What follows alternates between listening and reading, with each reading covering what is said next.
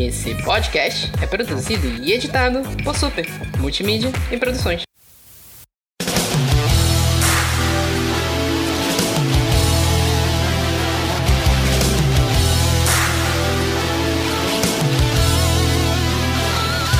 Olá, internet! Aqui é o Vitor Rogério do Super Literário e o universo mais desgraçado que o universo que existe coronavírus, só aquele em que você só pode comer milho. Quê? Ah, eu tô. Oiei. Vocês vão entender. É que eu ponho Eu achei que a Renata ia pegar, mas bora ver. Depois, quando a gente começar a conversar, vocês vão entender. Ah, aqui é a Carol do Pausa para o Capítulo. Eu acho que pior do que o universo com coronavírus é o universo com coronavírus sem luz, sem água, sem comunicação, sem nada. É. É, você, você ama- ah, muito bem. Militando agora. Amei, Carol. Toda, militei. Oi, aqui é Renato também do Pausa por um Capítulo e... Ah, desculpa, gente, eu não consigo. A, a gente tá vivendo o inferno, é isso. A minha, a minha teoria é que é Lost, todo mundo morreu e é, e é isso. A gente tá pagando... Eu tô esperando só os zumbis de Red Hill aparecer por aqui. Que é Dezembro, amigo. Calma, tinha calma que a gente tá em novembro. Entendeu? Um É dezembro, né? Foi 2012, gente. 2012 o, o mundo acabou, a gente que não percebeu. Ele tá decaindo desde Exatamente. então. É verdade. Sim, vamos trazer pra vocês uma lista maravilhosa de universos desgraçados da ficção, da literatura, do cinema, de vários outros lugares. E a gente vai discutir aqui quais são os universos mais desgraçados pra se existir. E quais são os protagonistas que mais se fuderam também. É isso, tudo isso e muito mais depois dos nossos recados de hoje.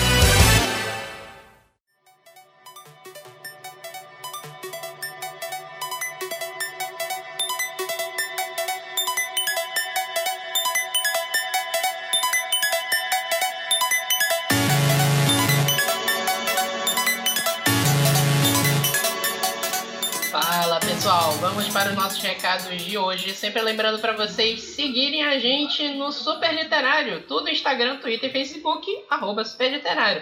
Lembrando que tá rolando promoção lá no nosso Twitter. Teve promoção do episódio passado de Território Lovecraft. Vai ter promoção desse, então vão lá seguir a gente. Lembrando também para vocês que ainda tá rolando a campanha de Belém das Sombras, tem mais de 10 ou 9 dias, não me recordo agora, mas é por volta disso. Você pode ir lá agora e ajudar a campanha do livro de terror que se passa aqui em Belém, com autores belemenses, todo mundo do norte. Vão lá dar esse apoio pro livro. E se você não pode ajudar comprando livro, se você não pode ajudar com dinheiro, você pode compartilhar a nossa campanha no Twitter, porque cada 10 novos colaboradores do livro, a gente vai sortear um livro novo de algum dos autores que estão na coletânea. E essa semana a gente está sorteando As Horas Selvagens do Breno Torres. O sorteio vai até o dia 11 de novembro, quarta-feira. Então, quem tá ouvindo esse episódio, se ainda for antes de 11 de novembro, você pode correr lá no nosso Twitter, procurar o tweet da promoção e participar. E compartilhar a campanha de Belém das Sombras, que quanto mais se compartilhar, mais gente vai colaborar. Quanto mais gente colaborar, mais livros a gente sorteia.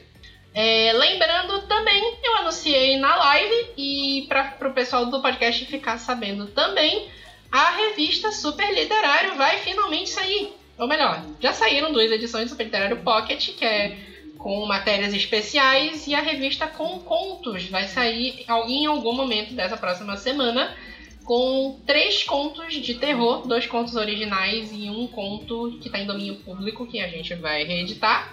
E a novidade é que todos os contos serão adaptados para audiodrama. Então, se você está interessado em escutar os audiodramas desses contos, então se você está interessado em escutar os audiodramas desses contos, é só você ficar de olho na nossa timeline de podcast, esse podcast mesmo que você está escutando aqui.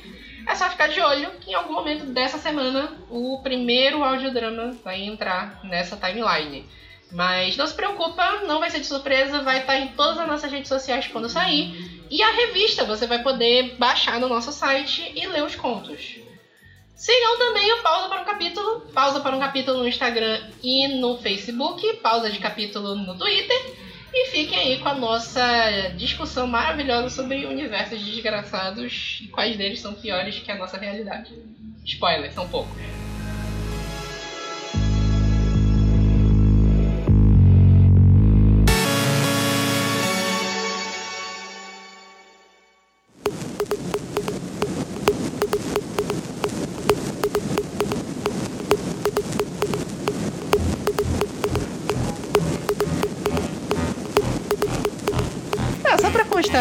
Interestelar?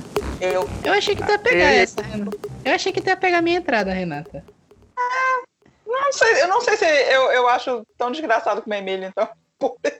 Não, o problema não é comer milho. O problema é só comer milho. Tu tá. Porra! Pensa aí, só tem milho. Primeira, primeira coisa, o, o Interestelar é, é, o primeiro, é o primeiro que a gente botou aqui na lista. O Interestelar, ele é levemente distópico, né? Eu, eu Assim, eu tenho um pouquinho de dificuldade de assimilar o quão organizada tá aquela sociedade pelo nível de desgraça agrícola que tá acontecendo. Porque tá, tá num nível já no início do filme, acho que tem três culturas de plantação que ainda, ainda, eles ainda conseguem plantar.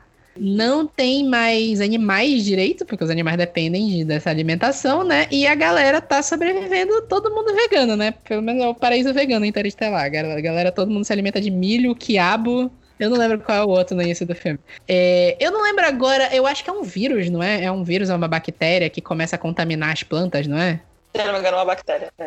Se não me engano, é uma bactéria que começa a, a contaminar as plantas e as plantações já não estão mais funcionando direito, tá morrendo tudo. E é, é tipo assim, florestas estão virando desertos, as plantas estão. É, é, aquela coisa de você entender que não é para derrubar as árvores, nem as florestas. Porque as florestas protegem uh, o solo e mantém temperatura, mantém é, todo o ecossistema e equilibram a vida do ser humano na Terra. No universo do Interestelar aparece uma bactéria que começa a fazer com que toda a vida as, é, é, principalmente as plantas, né? Mas a planta, aquela, vamos voltar, né, para aula de biologia, né? Cadeia alimentar. Se você mata o, o, a base da dieta de todo mundo, vai morrendo degraus acima todos os outros seres vivos, né? Então, o desespero todo do filme é que eles sabem que em algum momento a Terra vai se tornar impraticável para os seres humanos e para os outros animais também, e eles precisam procurar um lugar fora da Terra, no universo, para existir. Essa é a trama de Interestelar. E aí, aí era o que eu tava falando. No Interestelar tá tudo indo pro caralho. E a sociedade, pelo menos nos Estados Unidos, tá mega organizada ainda, né? Apesar de que no início do filme tem aquela cena que tem um drone, se eu não me engano, é, é, é de algum lugar da Ásia, aquele drone que o personagem do Matthew McConaughey encontra, né? Pelo menos a Ásia, sabe, Indonésia, alguma coisa assim. Pelo menos a Ásia tu sabe que foi pro caralho, né? Uhum. Então, eu, eu tenho um pouquinho. Assim, eu gosto de Interestelar. Odeio os últimos 15 minutos desse filme, mas eu gosto do filme. E eu realmente fiz esse, esse quando eu vi o filme, né, essa, esse exercício de imaginação de pensar em comer só milho. É só milho, gente. Ai, eu ia passar muito mal. Você é doido? não dá. Até por converter tempo eu não descia, mano, milho de jeito nenhum. Ah, sim. Não, deixa eu só falar um negócio. É que é um exercício. Eu tô falando agora que é um exercício de, de imaginar isso. Só que é um exercício pra gente. Aqui. Sim, sim, sim, sim. Exatamente. Então, é aquela coisa. É, é o tipo de, de situação distópica que mostra o quanto a gente tá mal acostumado com o que a gente tem. Exatamente. Sim. Exatamente. Sim. Era bem nesse ponto que eu queria chegar. Porque, de fato, é uma distopia no filme, a galera depende só de milho. Só que aí numa escala global, né? Só que se tu pensar, tem gente que sobrevive de farinha, de milho. Tem gente que vive assim hoje. Sim, então, sim, sim. É, é, o nosso universo é um universo desgraçado. Estamos vivendo num universo distópico sem a gente perceber. Então, o negócio é tipo assim: o universo já era desgraçado antes do coronavírus. Exatamente. Ele só ficou um pouco mais desgraçado, mas ele já é. Só que o. ficou silêncio, né? O Interestelar ele ainda tem mais alguns extras, né? Porque. Se tu pensar na situação. É, gente, é spoiler direto aqui, né? Desculpa, cara. Tu não viu Interestelar ainda, né? Não, mas não tem problema com spoiler, não, Vitor. Pode ir. Até gosto. Renata, situação hum. da Anne Hathaway naquele planeta. No final. Tu pensou, tu pensou um negócio? O planeta é semi-inóspito, ela tá sozinha lá, uhum. e ela vai repovoar o planeta. Sim. Mas e, e, essa questão já ficava meio bíblica desde que eles mencionaram lá esse plano B. Cara, para mim foi aberração da aberração. é, é. É aquela coisa, por mais que não tenha o. Não tenha, claro, o mesmo material genético dela, porque vai ser é, inseminação artificial, mas puta merda, desculpa. Não, não, esse, esse negócio não caiu pra mim, entendeu? Não, não, não consegui engolir. Tem um dado momento do filme que o personagem do Michael Caine ele estabelece que existe um aparelho que ela não vai precisar engravidar um monte de vezes. Existe um aparelho para fazer seres humanos a partir dos embriões. Precisa dos embriões, que foi o que ela levou. Mas ainda que ela não precise engravidar, ela vai cuidar de um monte de criança. Num planeta inóspito. Ainda volta para a questão bíblica, porque ele fala que a gente só precisa de alguns úteros viáveis. Quem é que vai, quem é que vai é, que tem o sistema reprodutivo viável? Mulher, meu anjo. Então, pois é. só é. as mulheres que nascessem daquilo iriam poder, é, entre aspas, ajudar a repovoar. O que, que macho estava fazendo lá foi mandado nessa viagem? Pra nada. Mas é verdade. Exatamente. O macho não tava fazendo porra nenhuma ali, né? Nada, não, vários nada. No filme eles estabelecem que o. Eu não lembro o nome do personagem do Matthew McConaughey, que ele é tipo um piloto fodão e que só ele consegue controlar aquela baboseira clássica, né? E. Eu, tô, eu acho que eu tô começando a perder um pouco do gosto que eu tenho para esse filme. É... que dá a gente revisar as coisas depois de muito tempo. Não dá, não dá certo revisitar essa merda. Porque tem um terceiro problema de universo desgraçado do Interestelar, que é aquela sonda do final, né? Que no final tu descobre que o pessoal conseguiu sair da Terra, eles conseguiram descobrir a fórmula matemática para negar a gravidade, e eles tiram uma. Não é uma sonda, desculpa. É tipo um satélite. Então, existe uma teoria é, física para aquele satélite que as pessoas saíram no final do filme, que as pessoas estão existindo e vão passar pela fenda para chegar no outro universo. Mas se tu se tocar, aquilo ali é o sonho americano. É só gente branca. Sim, sim. É só gente branca que tem naquele final daquele filme. Eles largaram todo o resto da Terra. Ou não mostraram ali, né? Mas... Exa exatamente. é, eu tô realmente. Tenet, agora que eu ainda não assisti, mas tem o filho do Washington, é, é. Nolan, meu amigo, é só branco. É, o Nolan, o Nolan é. só grava com gente branca. Essa que é a verdade. Exatamente, que nem a Sofia tá. Coppola. Olhou para os elencos, meu amor. É só isso. Então, eu vou, eu vou dizer que eu nunca vi nenhum filme da Sofia Coppola. Então, realmente nem sei do que se trata. Tudo gente branca padrão. Tu não tá perdendo muita coisa, não. Eu vou até bater aqui, eu acho que eu nunca vi nenhum filme dela, cara. Nenhuma, nenhum mesmo. É, não, nunca vi. nunca vi mesmo, nenhum. Mas enfim, só gente branca, né? É. É aquilo que o, o, Jordan Peele fala, que ele só vai colocar protagonistas negros nos filmes dele. E a galera fica falando. E aí a galera fala, chama do racismo reverso, né? Mas enfim. Reparação histórica comparação histórica, né, gente? É, é, é, foda. é foda, é foda, é foda, é foda. Se tomar a pílula azul, fim da história.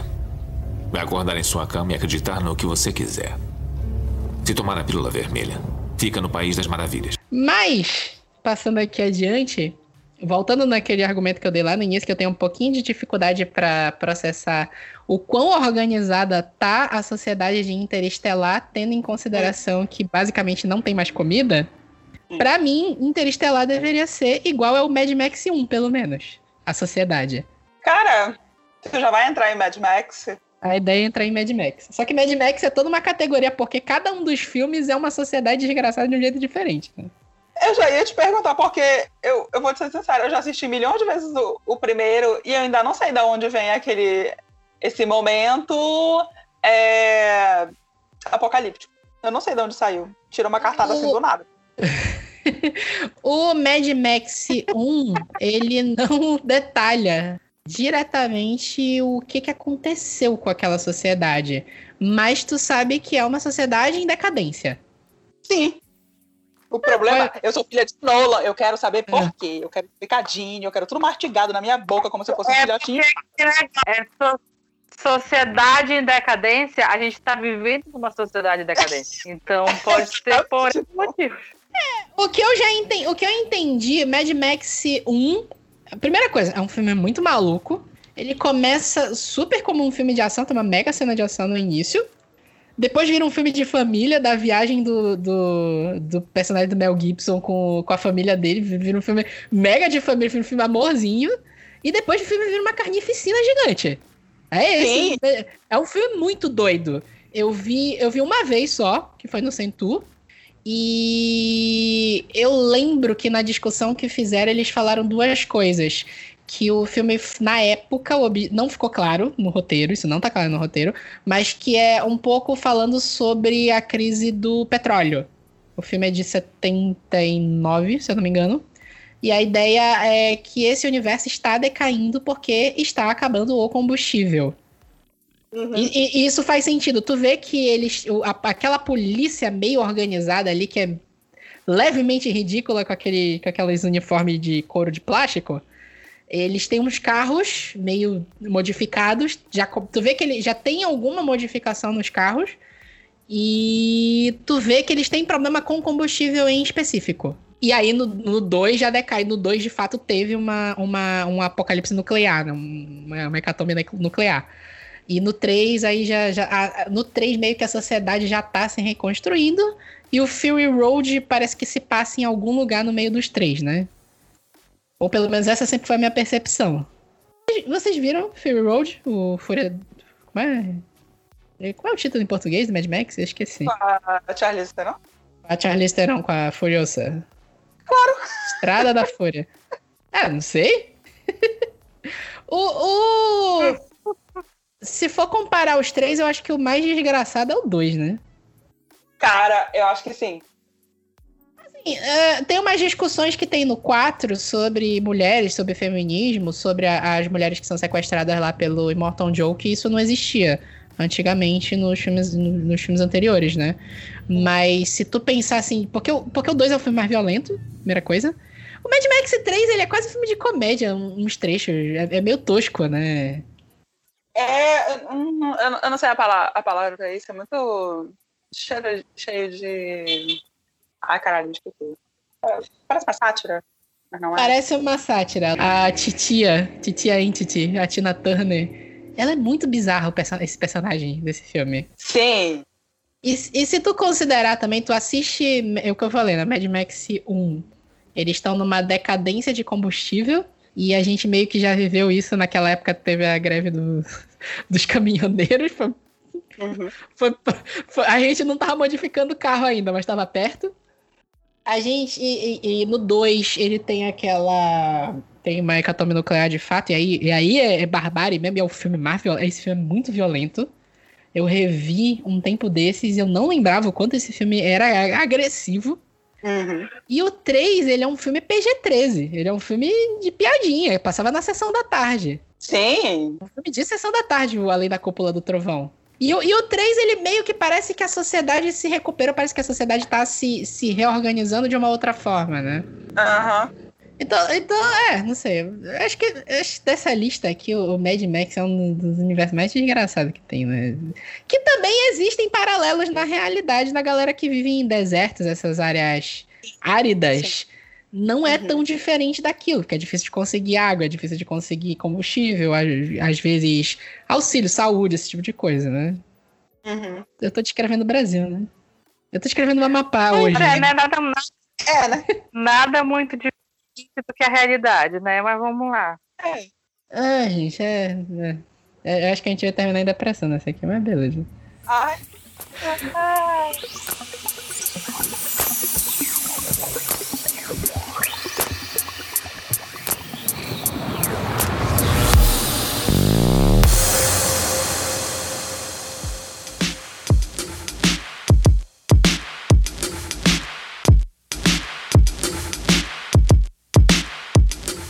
Bora, bora, bora então pro negócio mais louco aqui.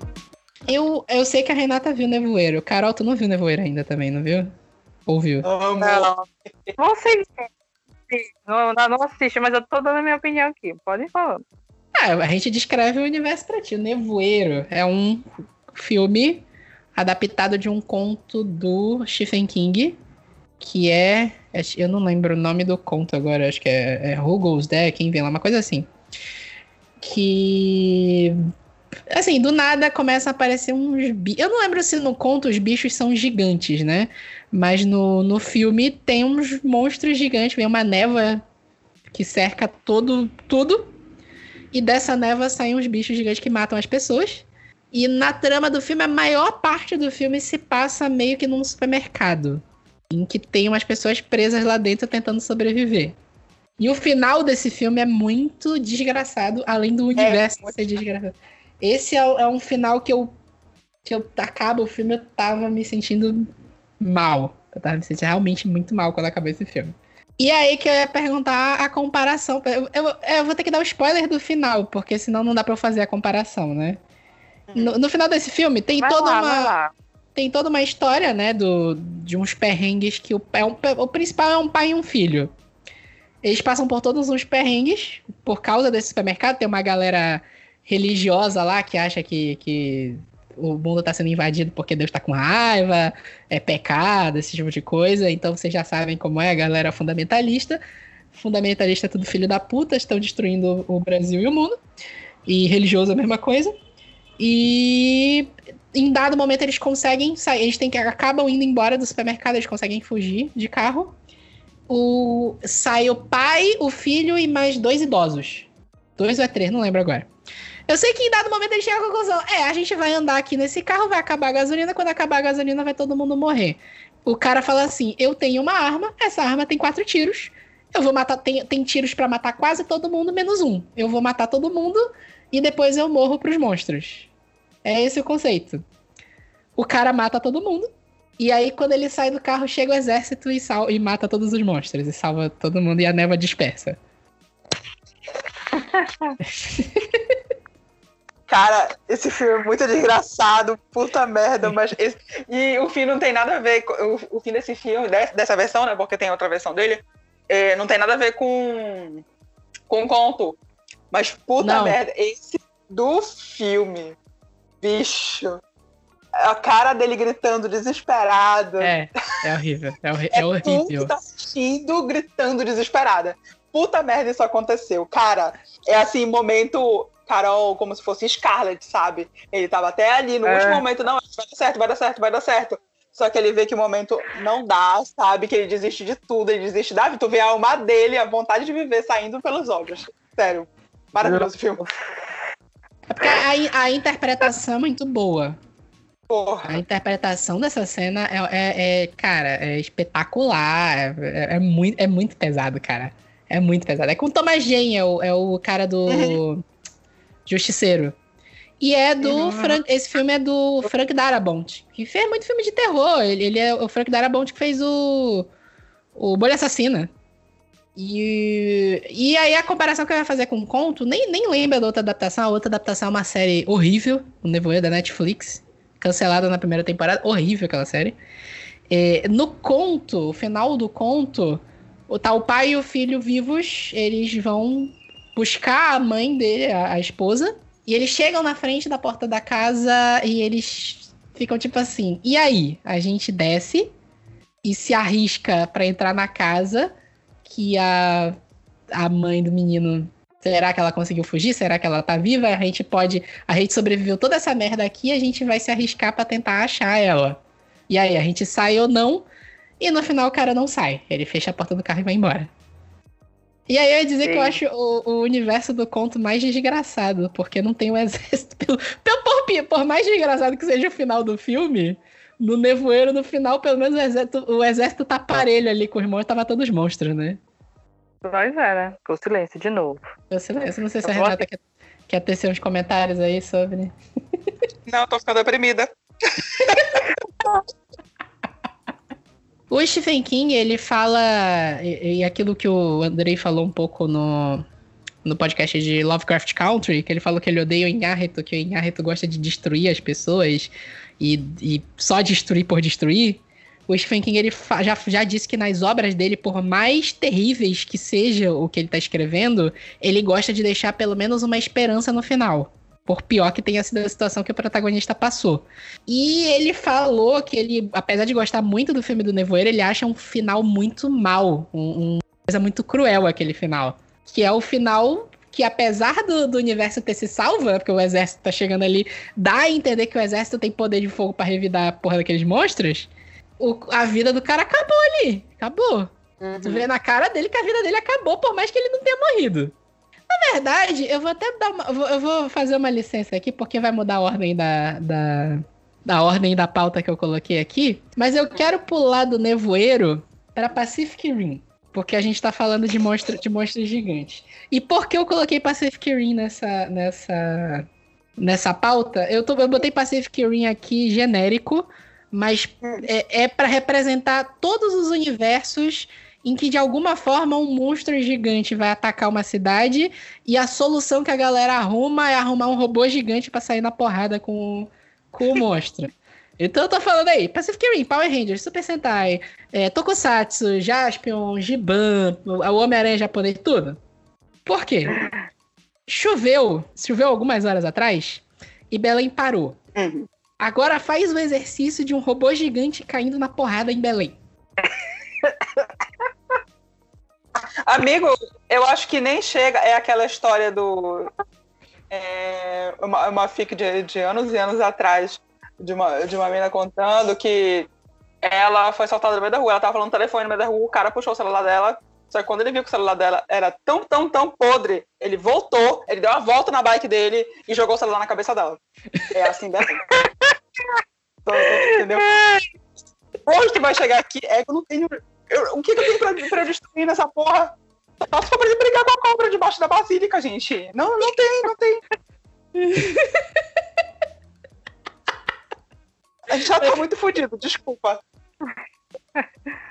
Se eu te disser que isso já aconteceu comigo, mas beleza. Já... Não, o, o, assaltante não jogou na minha cabeça, mas ele me devolveu o celular e falou: Ah, vê se tu arruma um melhor da próxima vez. Caralho! Tá vendo? Já, já. Por isso que eu falo que eu já fui assaltado 12 vezes e meia. Essa eu conto como meia. É, é, é, Porque, olha, a gente tem que colocar uma placa, assim, sei lá, no, no começo, em vários, em vários pontos da cidade, para caso um monstro tente invadir. Estamos a zero dias sem estar fudidos. Estamos fudidos. Então, tá, sem estar fudidos. Então, por favor, dê meia volta. Aqui não, aqui não dá mais. Pô, dá pra gente pensar uma coisa. A gente tem rio aqui em Belém, né? Pra quem não sabe, pra quem não conhece Belém. Imagina aqueles cajus saindo do rio. O, pr o primeiro ataque ser no ver o peso ou ali na doca. O, o ponto zero eu... ia ser a doca. Não, não ia dar certo porque o caju iria dar uma pisada ali na Estação das Docas, destruir toda aquela cairu, ia ter revolta. A população ia acabar com esse bicho. Não, não ia dar certo. Outro ponto. Esse não, entendeu? A doca não tem um monte de rato, o bicho não ia pegar a leptospirose, ia morrer, entendeu? Não dá, a gente tá fudido. Não dá, não dá. O bicho ia morrer contaminado, né? Não sabe o que eu tô pensando? Porque os prédios da, da doca já instalam sem ter um monstro gigante pisando ali, né? Imagina uma coisa dessa. Ah, não. Ia cair aquela merda todinho. E aí tem umas outras coisas a se pensar também, porque na, no Pacific Rim, em, em, específico, em geral isso não se discute nos, nesse, quando tem essas tokusatsu, né? Mas no Pacific Rim, eles especificam que existem bunkers públicos e que os bunkers públicos são uma merda. Porque o, o, o monstro vai lá e consegue quebrar o bunker e pegar uma galera que tá lá dentro. Então a gente ainda ia botar mais uma camada de opressão na sociedade, porque a, a, gente que é pobre, e a gente, todo mundo aqui é pobre, gente. A gente ia ter que ir pro bunker público e a galera da, da Braz ia guiar, a galera do, do da, da, da, Batista Campos ia ter o seu bunker de verdade e ia estar tá protegido, e a gente não. Que bunker de verdade, menino? Pelo amor de Deus, iam fazer tudo de, de MDF, de, de, dessas lojas, desses designers, ia tudo cair, menino. Tu, ah, não, não dá certo. Não tem, ninguém é Belém do Pará. A gente tem que, tem que colocar na cabeça isso, tem que aceitar o nosso papel de, de fudidos do, do norte. É, a gente é fudido também. É, esse banco é tudo de PVC, né? Ah. E, tem, e tem um terceiro ponto aí também, porque no filme, a iniciativa dos Jaegers ela é americana, né? Tem um Jäger russo, um Jäger soviético, um Jäger russo soviético. Um Jäger russo tem um Jäger japonês, um americano imagina a licitação para fazer o Jäger brasileiro. Uhum. Não, tem nem não, não dá nem pra caçoar, mano, porque já tá tão cagado. A gente tem aqui uma obra de oito, oito, caralho, de 12 anos do BRT de Belém, que é basicamente fazer uma rua e colocar cimento para passar ônibus. Agora imagina fazer o Jäger Belemense. Poeta. Olha aí, né?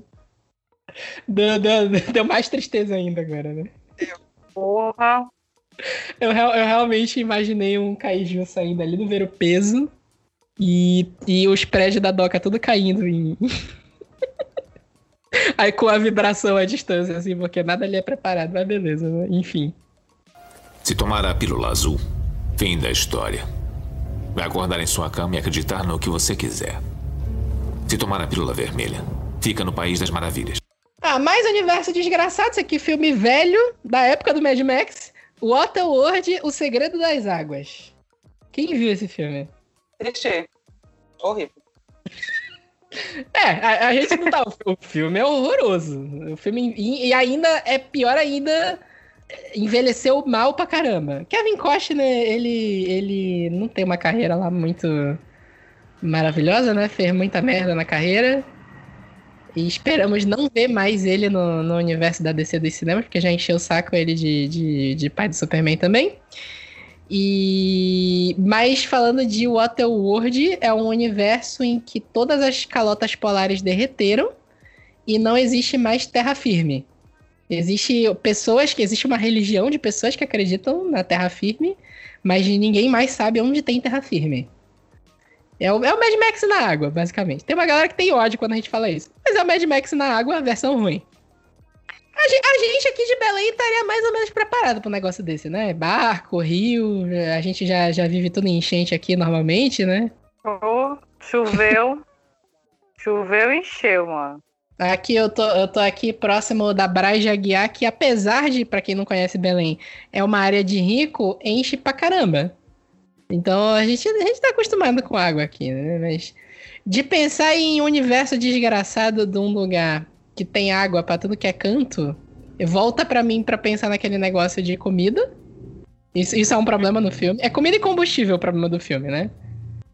Por aí. E ainda tinha um negócio genial que a língua que o pessoal falava era uma mistura de português com grego. Ai, olha. Era o porto-greek, porto-grego. Isso, isso é um negócio que ninguém pensa também desses universos pós-apocalípticos, que é a, a- como a linguagem vai se, se piorando a- com a medida do tempo, né? Ninguém, ninguém explora isso, né? Eu acho que poucas pessoas, na verdade, até no, no Fury Road, é, é, elas exploraram, porque isso já tinha sido falado lá no, lá no terceiro Mad Max, que a, porque as crianças né, vão aprendendo, ca- cada geração vai ter que passar para a próxima. Só que a cada geração que tem vai se perdendo alguma coisa da linguagem. A É. gente vê isso também em A, A Máquina do Tempo, aquele filme com. Esqueci o nome dele. Ga- Gaia Pierce? Acho que é. esse. Máquina do- Enfim, que Eu acho que é. máquina do tempo. É. E chega, tipo, sei lá, mil e pouco, dois mil, dois mil anos depois, existe o resquício de linguagem. Tanto que o- os novos humanos, eles não falam, eles não, não, não se comunicam mais com, com as línguas que a gente conhece aqui, inglês, enfim, português, italiano, essas coisas. Nada disso. É uma língua unificada e é basicamente. É, sei lá, é barulho. Não tem outra expressão. É Ruído. basicamente isso é, é ruído. E apontar para as coisas e é uma coisa muito rústica. Não, não, não tem outra palavra agora para isso. E eu, eu acho bacana quando tem essa, essa exploração de, de língua. Isso me lembra um livro que eu li há uns anos atrás. Eu estava até falando isso com, com o Daniel lá do Jamborana, que uma das coisas que eu mais gosto de ler ne- nesse negócio de distopia é essa perda de linguagem. Uhum. E um livro que me marcou muito foi que a min- é, existe, existiam essas, essa, essa coisa que a gente conhece de distopia, né? De castas, e cada casta é responsável por alguma coisa nessa, nessa nova sociedade. Só Uhum. que, basicamente, ninguém sabe é, as pessoas sabem reconhecer sinais, no caso, números ou letras, mas elas não sabem formar isso, elas não sabem formar palavras, elas não sabem escrever o próprio nome. Eu acho essa discussão interessante, mas de fato, ela, ela não é muito explorada. Aliás, até esse filme que tu citou, do, esse filme que é um livro também, A Máquina do Tempo, é um universo desgraçado. Na verdade, esse, é. esse da Máquina do Tempo é roleta russa. Quer dizer, é igual a realidade, é. né? Se tu, se tu cair naquele grupo, é porque eu não lembro o nome dos dois grupos, né? Mas se tu cair no grupo que tá. tá se tu nascer no grupo que tá por cima, tu tá bem. É tipo jogos vorazes que tu nascer na capital. Por aí. Na verdade, eu acho que não é nem capital, é mais. Capital é um. É uma coisa que, não, que nem existe mais nesse mundo. É mais uma coisa de predador e quem vai ser a próxima vítima, porque quem nasceu em cima ainda pode ser vítima do povo que tá embaixo, então. Ah, isso é verdade. É, é verdade, verdade. Mas, mas ainda assim a pessoa tem uma cacetada de privilégio ali que nasce em cima, né? Sim, sim, sim. É, pô. É porque tem uns universos, tipo até hoje, Mad Max, que não tem pra onde correr. É tu se fudeu e ponto. É. Se tu nasceu nesse universo, tu se fudeu. É isso. Acho que o Nevoeiro também, o Nevoeiro, Nevoeiro acabou ali, né? Se for do conto, né? Do, do filme que tem exército, beleza, né? Mas tem, tem, acho que dos que a gente tá falando aqui, Interestelar, tem uma galera que tem dinheiro ali ainda da, da, da, da cidade, né? Mas a, a, gente meio que volta sempre para aquela esperança de um dia ficar rico que a gente sabe que nunca vai acontecer, né? Que, que a gente é pobre mesmo e fudeu. Ai, tri. a distopia é aqui mesmo. Poxa. Exato. Então tá, vamos para um pós-apocalíptico. Que aí eu sei que eu sei que, que vocês dominam, que é Red Hill. Ai, gatilho. Olha, Vitor, eu acho que, assim, a gente já falou muito desse Evrican, mas, assim, a gente já falou tanto e a gente já reviu tanto, e já leu de novo tanto esse livro que eu, eu vou deixar ele guardadinho na minha estante, porque senão daqui a pouco a gente começa a achar um monte de coisa errada que tem nesse livro. Tipo, ah, tipo, tipo o exercício que a gente acabou de fazer com o Interestelar, né? Exatamente. É. Parem de analisar essas coisas que a gente já consumiu. Não veja com olhos críticos, senão não gosta mais. É que nem quando a gente grava podcast de filme. Começa com cinco estrelas, aí termina, ai, três e meio. Por aí. Bora gravar o super literário de Enola Holmes. Ai, não. Gatilho. Ai, meu Deus. Mas sim, vamos lá. Quer começar, Renata? Ai, não, amiga, começa aí. Ai, mas sim, basicamente, acho que já falou, falou, falou, falou de Red Hill muito aqui nesse podcast. Inúmeras vezes quando a gente falou de o que pós-apocalíptico, quando a gente falou de. De. A gente falou de, de. Também a gente falou, faça-me um filme que eu lembro quando a gente falou. Eu acho que. Não sei se a gente falou quando a gente falou de pandemia, não lembro. Tem pandemia no Red Hill? É uma pandemia. No, no geral, é uma pandemia porque, na verdade, é um vírus criado por um cientista maluco aí da vida, né? Uhum. em que ele, ele, ele vinha testando por ano, é, é, durante anos é, reviver pessoas mortas, né? Uhum. E só que ninguém Muito deu ouvidos. Ah, ninguém, ninguém deu ouvidos, ninguém achou, achou que ele estava viajando na maionese, aquelas frescuras todas. Aí ele, do, aí ele do nada criou, soltou o vírus no mundo e esse vírus é bem compatível com o vírus da raiva, se eu não me engano. Só que, assim, as pessoas ficavam ensandecidas, assim. E elas mordiam as pessoas e tal.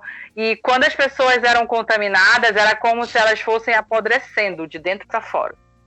Elas vão apodrecendo quando você faz exames radiológicos para ver o que real está acontecendo com ela com essa pessoa, ela tá apodrecendo e ninguém sabe explicar o que é. A única coisa. Aí a gente entra para um ponto meio complicado dele, porque assim, a única coisa que a gente sabe é que pessoas que não são. não sofrem tanto com esse vírus são pessoas que não foram vacinadas durante a hum. vida. Entendeu? E por aí vai, você começa a história exatamente quando. Porque assim, são cinco linhas narrativas diferentes.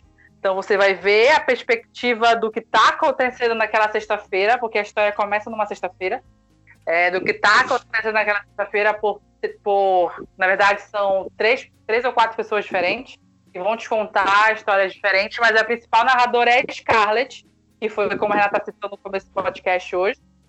E ela é, é uma história puramente de sobrevivência, porque eles não sabem como é que vai estar o mundo ali o que eles têm que fazer, eles têm que correr para tentar se manter e sobreviver a todo custo. Aquelas pessoas que vão estar dentro do Red Hill, que é uma fazenda que eles vão vão se encontrar e se juntar essas linhas narrativas num certo ponto da história. É. Eu acho que é isso. Você é não dá coisa... muito spoiler.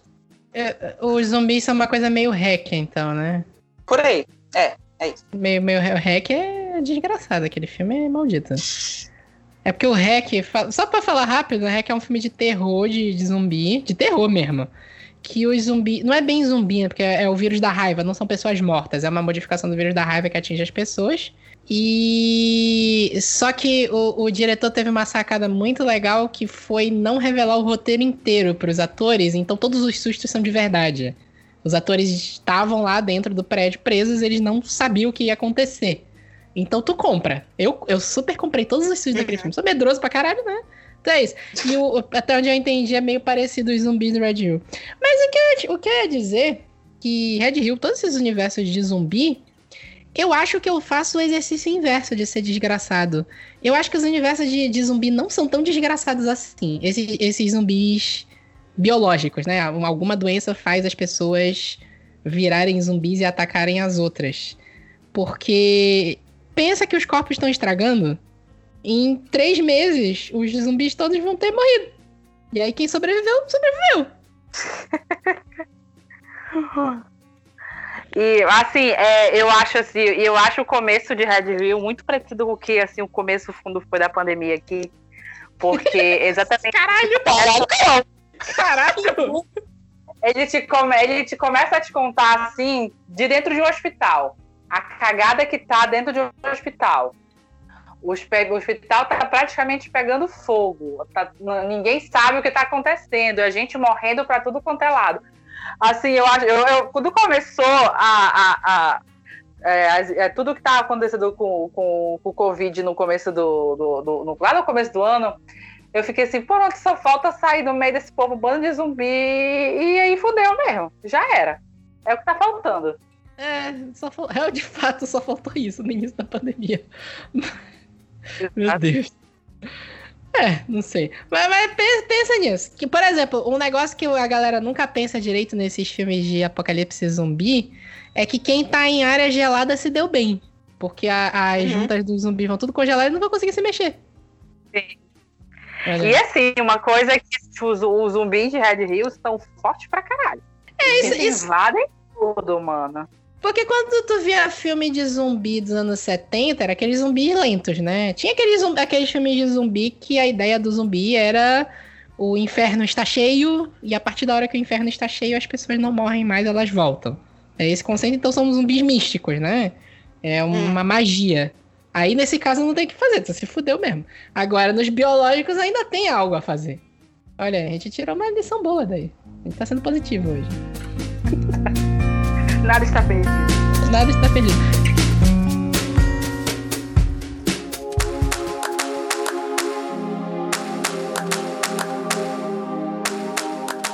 Diferente de um outro filme que a gente tem aqui, que é Bird Box. Esse, esse aí fudeu. Esse, esse aí fudeu caralho. pra caralho. Esse aí fudeu pra, pra caralho. Olha, Você... esse não tem nem como. Oi? esse foi tenso. Porque Bird Box, ele tem uma inspiração meio Lovecraftiana. Eles não revelaram, né? É, é, o legal do filme é justamente que tu não vê os monstros em lugar nenhum, né? Mas não, você não pode olhar. Você, que, que os humanos, as pessoas são extremamente dependentes da visão. Não tô falando das pessoas cegas, né? mas em geral os, os, os seres humanos são muito dependentes da visão. E chega um momento que tem todo mundo se trancar dentro de casa porque aparecem esses bichos que se tu olha, tu fica, ou tu enlouquece e se mata, ou tu enlouquece e quer matar os outros. Então, não tem o que fazer, porque o, melhor que a mulher consegue fazer é treinar as crianças para ouvirem para ela, né? Uhum. E ainda assim é uma situação muito maldita. Esse Bird Box, é, o filme. Eu, eu, não acho nenhum, eu não acho um dos filmes mais maravilhosos que eu já vi na minha vida de terror, ou, mais suspense, na verdade. Mas pensa nesse universo. Que tu tem que ficar. Primeiro, qualquer universo pós-apocalipse pós-apocalíptico já é uma merda. Conseguir suprimento, esse tipo de coisa. Mas pensa que tu não consegue nem enxergar.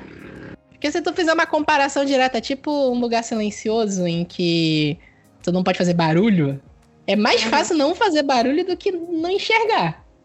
É, porque é aquela coisa, é, a gente. É um sentido que a gente se. se apoia muito nele. É, não é necessariamente co, como, fa, como falar. Então, com, com a retirada, com a retirada de, de, desse sentido, e eles. E no, no filme, pelo menos, eu tô com um livro aqui para ler que eu fiz uma troca no Scooby, porque eu tava curiosa, e ainda vou começar. Eu quero ver isso. Se é, eles tiram pelo menos quando estão em casa. Quando eles estão dentro, de, dentro, dentro das casas que tem as janelas todas é, todas cobertas, ainda tem isso. E no filme não, né? No filme eles mostraram que parte, é, pelo menos no começo, na, na primeira parte, é, eles ainda andam pela casa, tudo de boa e tal, se olhando, só cobriram as janelas para proteger do mundo exterior. É, no filme eles tiram, no filme eles tiram. Agora no, no, no livro realmente não lembro. Realmente não lembro agora não, pra te dizer. Ainda assim, é, se fosse dentro de casa ainda é pior ainda, né? Pois é. Porque, tipo, é, pelo menos ela começou lá no filme grávida. Uhum. Só que, tipo, quem fez esse parto, aí é, completa, é um pulo completamente que eu não me lembro como é que rola no, no livro. Quem é que faz o, o parto dela e da, e, da, e da outra moça, se acontece tudo aquilo ao, ao mesmo tempo, eu acho que não. Que não tem aquela intrusão daquele cara, enfim. É. Agora. É, é, as pessoas assistirem. Agora vale falar, é muito mais fácil ter um parto no universo do Bird Box do que no Lugar Silencioso. Porra! Sim! É, é foda. Nossa! Que o, Lugar Silencioso, o filme é foda. Nem tava na pauta, né? O filme é foda, mas a cena mais tensa é a do parto. Sim. Muito tenso. É, né? o, o, universo Bird Box é pior, mas tem algum, alguns alívios. Pelo... É, isso é verdade. É, pensa que no universo do, do, do... Lugar Silencioso, tu nunca mais vai poder xingar ninguém de filho da puta. Aquele, aquele berro legal que tu dá assim, sabe? Não, não pode mais. A não ser que esteja perto de uma cachoeira. é. Se tomar a pílula azul, fim da história. Vai acordar em sua cama e acreditar no que você quiser. Se tomar a pílula vermelha, fica no País das Maravilhas. Tá, vamos indo aqui pro final da pauta. Esse aqui eu botei aqui, mas a gente já tá vivendo essa realidade, né? O conto da Aya. Ri pra não chorar. É, resume aí, o conto da Aya é uma distopia fundamentalista, né? Sim. Então, então o que a gente tá vivendo? É, é amigo, a gente não é nem uma distopia, né? Um paralelo da nossa realidade. Só que chega um paralelo da nossa realidade. Que a. Que a... Existem as aias, que elas são mulheres selecionadas para servir as famílias, né? E tem todo um para. Hã? No plural ainda, o mais bizarro, né? Enquanto a mulher tiver o é. poder reprodutivo, ela vai, pode servir várias vezes, não só a mesma família. São só as aias que reproduzem, né? Nesse universo? Mas quem vai reproduzir, meu filho? Não, porque tem as esposas também, né? É, mas o negócio das esposas é as, as esposas que, que as mulheres que eram casadas já com esses homens que que, aliás, estavam nesse casamento de, de, de família, de família, enfim, cristã de Deus e papapá, é, que não viraram aias, mas só as mulheres casadas. Essas mulheres Sim. casadas e fica o aviso. Se a mulher trair ou se ela for. Em, é, se o cara falar, ah, ela me traiu, ah, ela é, ela é lésbica, eu vi ela olhando pra, pra aia, eu vi ela olhando pra empregada, ela vira uma aia ela vai para um, um campo de concentração. Não tá muito diferente do que a gente vive hoje, né? Mas ok. É, só, né? Só, só, vai piorando, né? Tá, ou quando é um pouquinho pior. Mas não é muito diferente do que já tem hoje. Que merda. Não dá, não dá nem pra fazer um comparativo. De, é um universo desgraçado porque é igual ao nosso universo, é isso, né? É. Então eu vou aproveitar aqui esse espaço. Não votem em padres nem bispos. É, é isso que vai acontecer se você continuar votando nesses merdas. É isso. Exatamente. Obrigado. Não, vo não votem em militar também, gente. Militar não sabe administrar porra nenhuma. Ele só sabe pintar meio fio. Tô falando essas merdas aqui, eu vou levar porrada na rua depois. Se bem que eu sou branco, né? Não vou levar porrada. Militar só, só, bate, só bate gente preta. É, não sei. De repente, no Rio de Janeiro, né? Que a gente já. Que, que os brancos daqui do norte não são vistos como branco para lá. Então não sei. É, mas enfim. Militar só sabe pintar meio fio. Militar não sabe administrar porra nenhuma. Delegado é a mesma coisa. Enfim. Fica a dica. Não quer conto da AIA, não vote nessa galera. Eu coloquei, a, eu coloquei a seleção aqui, mas depois de comentar o conto da Aya, a seleção é, é lindo, bicho. A seleção é porra nenhuma. Não, a seleção é desgraçado porque a gente sai de uma sociedade. Eu ia falar democrática, mas depois de ver os Estados Unidos a gente esquece essa palavra. Mas sai de uma, uma sociedade semidemocrática, ditatorial, para uma sociedade de castas. Sim.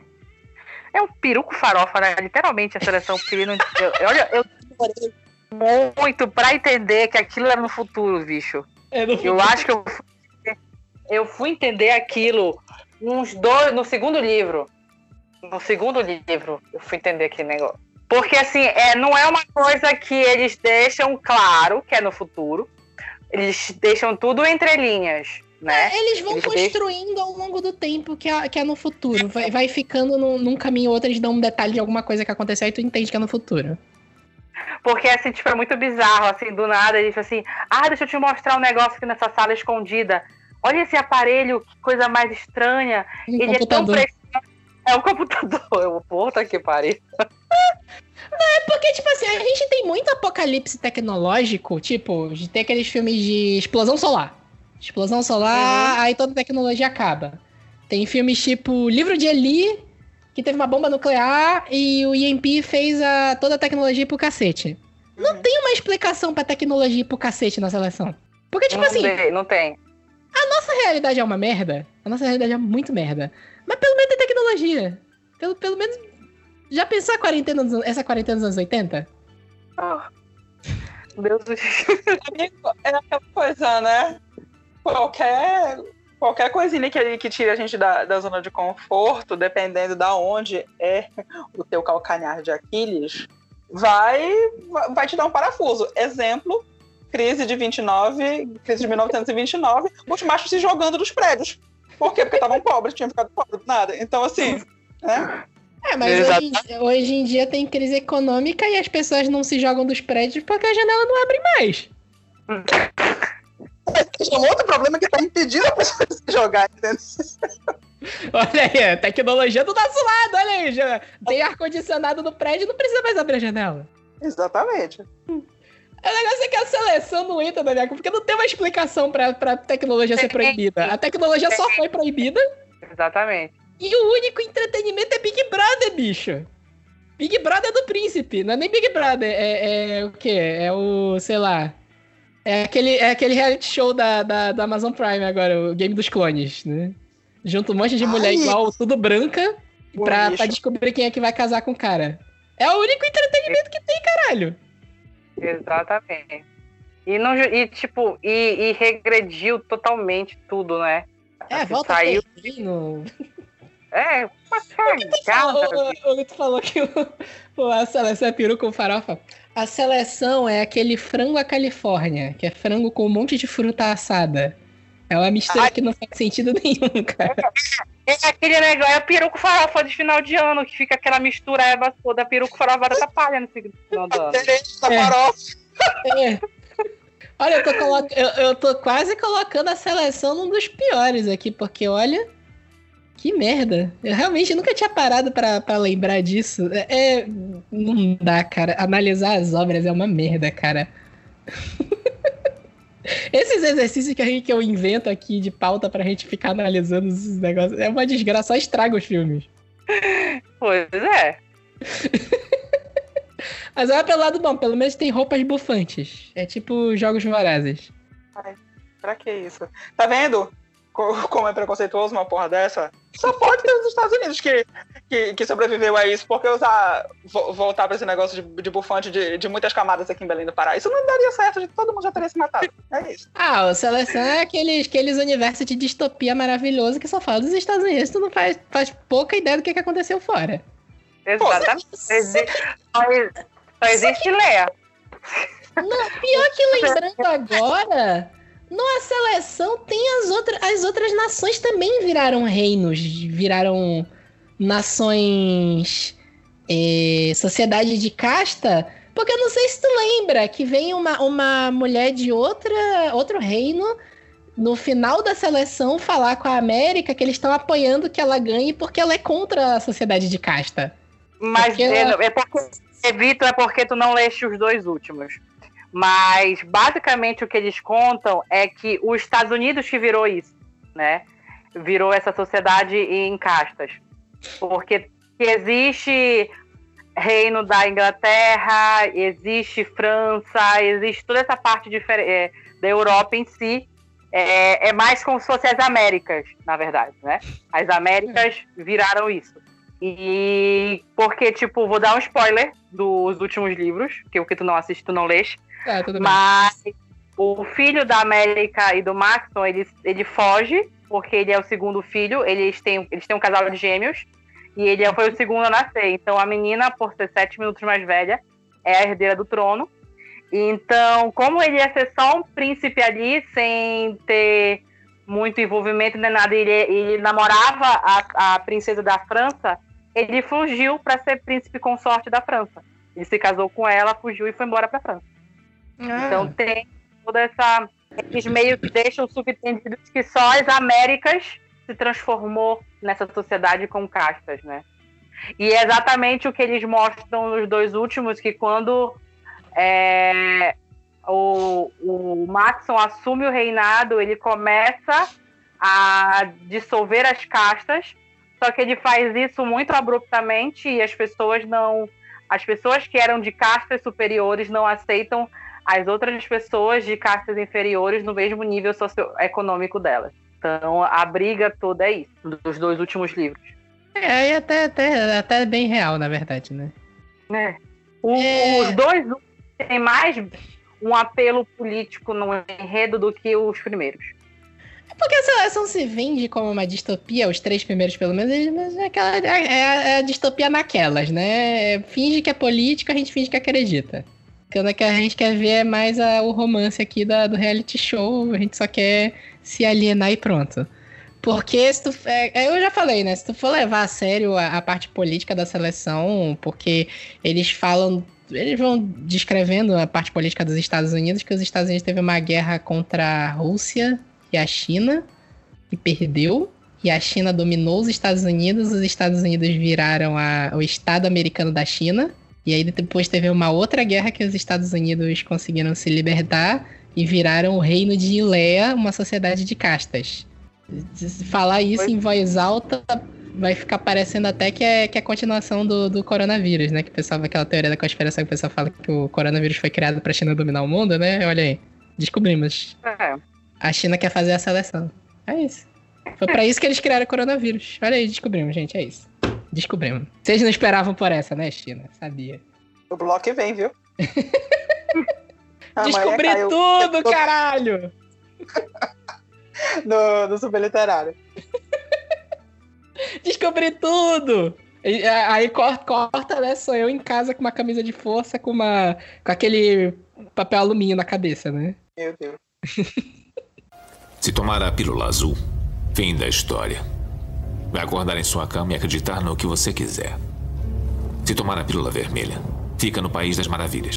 Tá, então bora finalizar aqui com um que eu acho que todo mundo viu, que é Matrix. Ou Matrix, né? Que a pessoa aprendeu como é que fala em inglês, né? Agora, só, só levou 20 poucos anos, tá tudo certo, vamos. Matrix é roleta russa também, né? Se tu tá dentro da máquina, tá ótimo. É.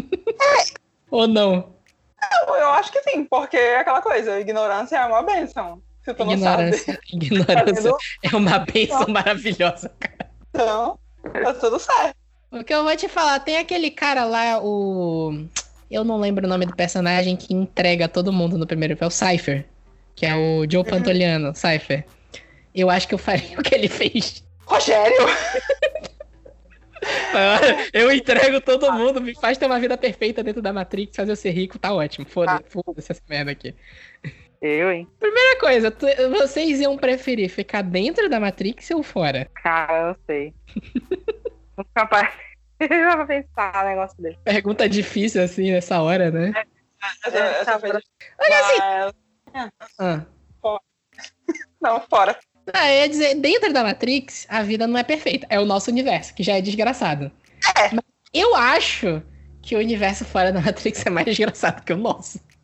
Sim, sim, Não tem comida direito, não tem luz. Tem aquelas máquinas legais lá, dá pra atirar nas pessoas, mas, né? Ninguém... A primeira coisa, a gente não ia ser o Neo. Primeira coisa, eu ia, eu ia ser o primeiro a cair do prédio lá de cara no chão, certeza. Para, para minha coordenação, nunca no Brasil. Jamais. Se bem, que, se bem que, em teoria, a gente ia poder aprender coordenação motora, né? No, no- Bota um cabo na cabeça e baixa o pacote de coordenação motora, talvez eu parasse de cair no chão. Ou talvez eu quebrasse a máquina, né? Porque eu sou tão desequilibrado que ia bugar a máquina que tentasse me, me ensinar. Mas eu acho que o universo fora da Matrix só é legal pra aquela galera que é fodona lá. Pro Morpheus, pro, pro Neo, pra Trinity. Pra quem não é, a pessoa tá fodida, cara. É. Agora, essa que é a sacanagem, porque tem um dado momento, eu não lembro em qual filme, que eles falam que a primeira Matrix que eles criaram era um universo perfeito, né? Pra todo mundo. Todo mundo tinha vida perfeita, mas as pessoas não conseguem se acostumar com a vida perfeita. E aí elas desconfiavam que tava no. que tava, que era falso e não sei o que. A gente me coloca no mundo perfeito. De boa, eu não vou sair. Eu não tenho problema nenhum com isso, cara. Na moral. Hum, É, mas é aquela coisa quando a gente pensa na vida perfeita, a gente pensa que momento é, também poderia ter entrado aí, mas deixa pra lá. Próxima, próxima vez que a gente fizer um essa pauta, é Elysium. Aí tu te imagina como se fosse aqueles caras que já estão lá na estação com mansão, que tem bilhões de dólares e que, enfim, não fazem agora porra nenhuma no meio do espaço, claro. Mas aí a gente sempre vai acabar aqui na realidade que é um bando de fudido. Financeiramente, então. Pensar. O, o, o, Elísio va- vale até dar uma discutida rápida, porque o Elísio é tipo o Brasil, né? Não tem sem nada naquela merda, né?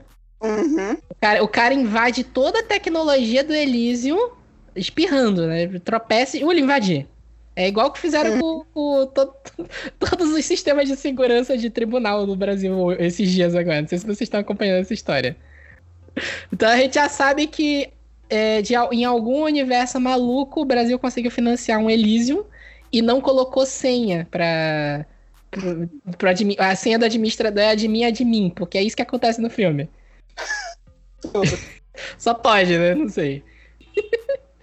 Ai, meu Deus. É, é- que pauta, maluco. Eu não imaginei que ia ser tão traumatizante fazer isso. não, a gente repensa muita coisa que a gente gosta. É, é, repensa demais. Bicho, eu tenho que ler os dois livros de uma livre da seleção. De fato. Vai ficar muito, pegar muita raiva. Eu sei, eu peguei raiva dos outros, mas eu li, eu gostava. É, é, é, é... Como é que se fala? Amor bandido. É, Se tomar a pílula azul, fim da história. Vai acordar em sua cama e acreditar no que você quiser. Se tomar a pílula vermelha, fica no País das Maravilhas. É isso, espero que vocês tenham gostado desse nosso bate-papo, desse exercício de criatividade que a gente fez aqui, estragando várias obras que todo mundo gosta. E sigam a gente em todas as redes sociais, é tudo super literário, Instagram, Twitter e Facebook. Sigam, a, sigam a- o Pauta. Meu Deus, Pauta. Sigam Pausa para um Capítulo, Instagram e Facebook, Pausa para um Capítulo, Twitter, Pausa de Capítulo. E continuem acompanhando aí a gente, que semana que vem tem mais episódio. Até a próxima.